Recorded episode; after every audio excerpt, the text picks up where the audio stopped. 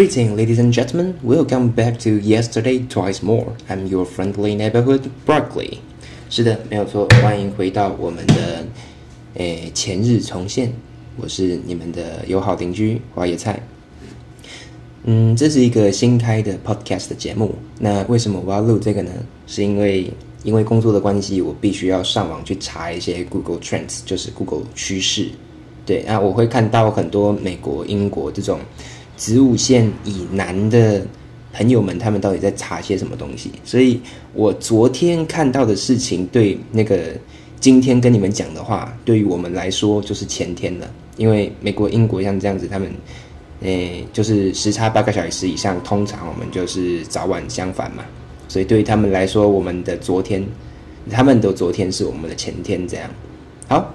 那这就是一个，嗯，直接把 Google 趋势里面写出来的一些东西直直白白念出来的一个没屁用节目。不过，如果那个你想要多获得一点国际观的话，哇，好高大上啊！你想要多获得一点国际观的话，就欢迎来听我每天早上，我尽量每天早上日更啦，每天早上讲这些，嗯，就是隔壁网友在干什么的故事喽。那首先，我们看到八月五号，现在是二零二零年八月七号的早上七点零六分。我们看到二零二零年八月五号的美国网民们到底都查了些什么东西呢？这边有一个五十万以上的搜寻是 Jack Pool，就是大家应该都知道那个知名的那个 YouTuber 兄弟 Jack Pool 跟 Logan Pool，杰克普尔跟罗根普尔，他们发生了什么事情呢？在那个美国的星期三，也就是对我们来说是四天前了。对，在美国当时那个星期三的时候，诶，FBI 对联邦调查局 FBI 直接闯入了罗根普尔位于洛基山那洛杉矶地区，不好意思，洛洛杉矶地区的家中进行搜查。那大家想，就是讲到这个，大家也都知道了，就是。对，罗根普尔跟杰克普尔这两个本来就是充满争议的 YouTuber，当初跑到日本的著著名的自杀森林里面去拍影片的就他们，对，还上传的那些就是自杀者的遗体，这样，那本来就是受到了相当多争议的 YouTuber，那这一次竟然调动了 FBI，真的是 挺让人感到。嗯，某种程度上，他们也成为传奇了。这样讲好了，这是在 CNN 上面的，大家可以在 CNN 的，就是诶网页上面查到更详细的资料。好，再来我们看到下一步，因为再来我们看到下一个新闻，这个新闻的搜寻量有二十万以上，它是 Daisy Coleman 的。故事，Disney 准备要上 Daisy Coleman 的故事。那 Daisy Coleman 是谁呢？他是那个一个二零二零几年，二零一六年啊，没有那个 Coleman Coleman 是二零一二年一月十四岁的密苏里玛利亚维尔市，嗯。犯罪者常会被定罪，情况是这样子的哦。这个大家好像是去查，咨询网民好像是去查了一个二零一六年就上过的纪录片，他在讲的是黛西黛西科尔曼这个，嗯，对，大家讲的是黛西科尔曼这个女生在二零一二年被那个就是被性侵害之后自杀的一个悲伤的故事。那在这边默哀一下。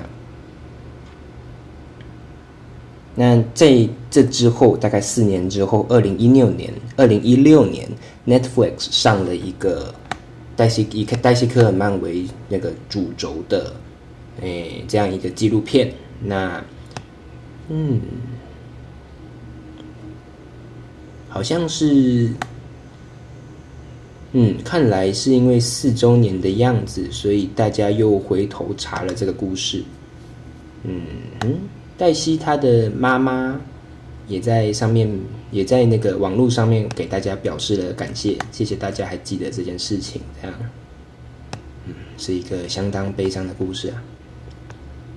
好，我们看到那个排名八月五号排名第五名的搜查搜寻量的主题是什么呢？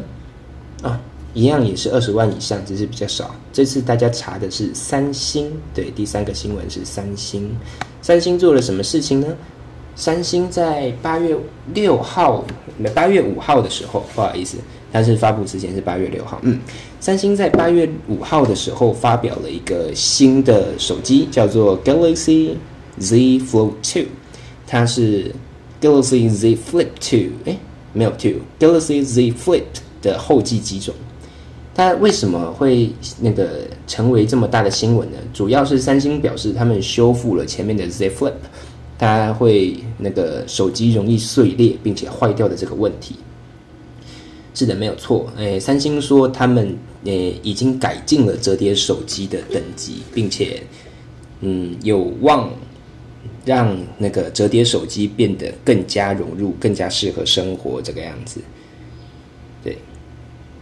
嗯，他们三星也承认了那个之前的 Z Fold 第一代。跟 Z Flip 都是相当的，就是有都有些一些相当的问题，他们都是属于实验机种，虽然还是拿出来卖了，嗯，但是他们对于这次那个呃 Z Float Two 好像还蛮有自信的，对。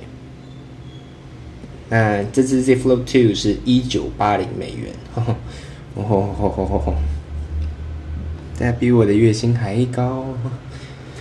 好，没关系。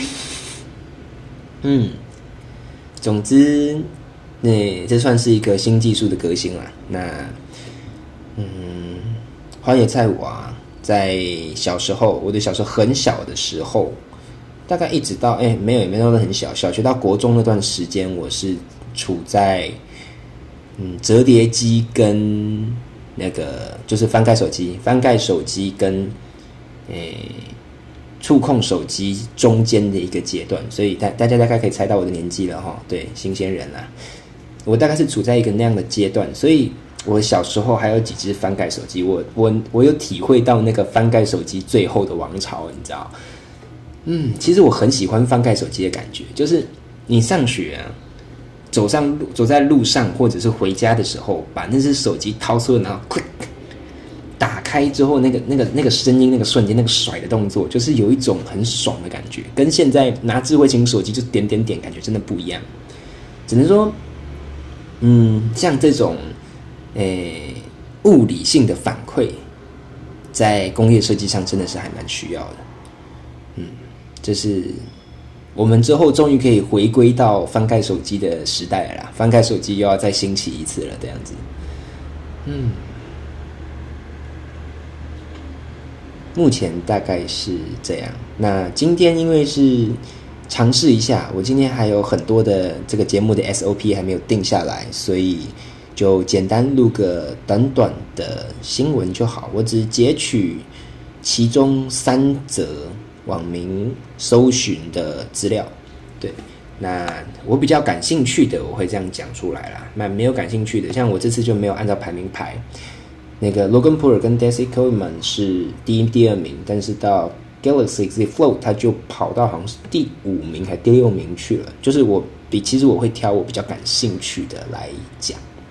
对，那基本上今天就先这个样子吧。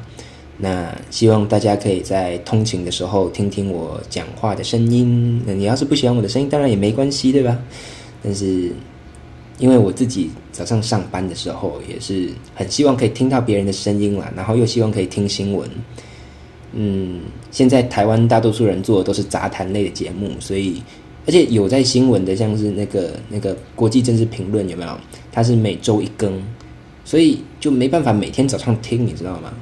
我是想要做到尽可能每天早上听啦，但是因为早上也要上班，所以，哎，还是要看看。对，要是可以的话，我尽量日更。那这就是，这就是我的想法。如果大家之后想要来听的话，那就欢迎。那我看看现在过了多少时间哈？嗯，啊，才录十分钟而已。好，那就 希望各位的通勤只要花上十分钟喽。哎，就是大家不是总是讲说那个钱多事少离家近。首先，如果你只能挑一个的话，那首先挑离家近嘛。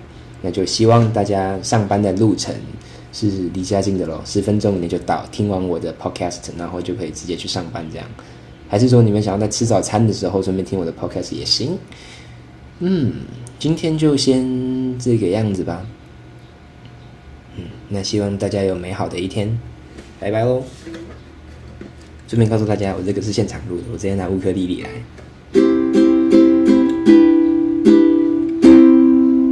拜拜。